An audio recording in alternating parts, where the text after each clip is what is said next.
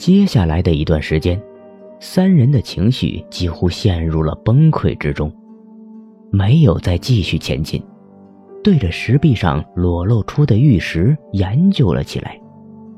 杀手重新给手枪装满了子弹，甚至把备用的一把手枪也掏了出来，但讨论和猜测都是没有头绪的。三人感觉到疲惫的时候，才发现。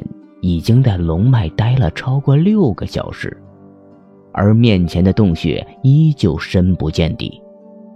疲惫之后便是饥饿，在陌生的黑暗环境中，饥饿又往往让人感到寒冷。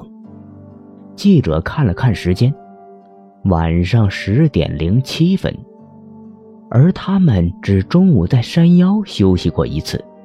便建议先生火吃饭。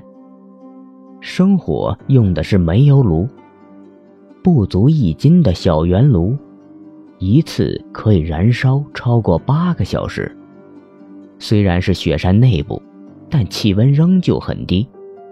火苗点着的一瞬间，三人的脸上都轻松了一些。但这个时候，他们发现一个问题：没有水。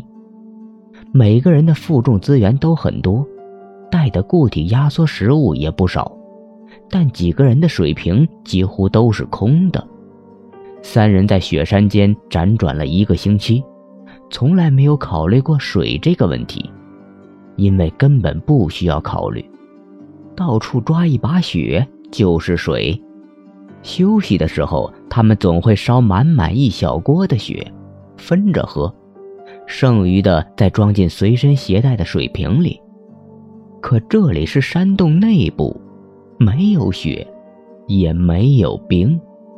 哎，你之前说自己经常跟随野外探险的队伍采访，现在这种情况怎么说？杀手转向记者问道。记者倒出背包里全部的食物，一包一包检查完后，才回答道。我们现在每个人的食物大约可撑七天，但没有水的话，不会超过三天。三天？不会啊！我记得在沙漠开车的时候，一次迷失了方向，情况也是没有水，但我撑到了第六天。杀手道：“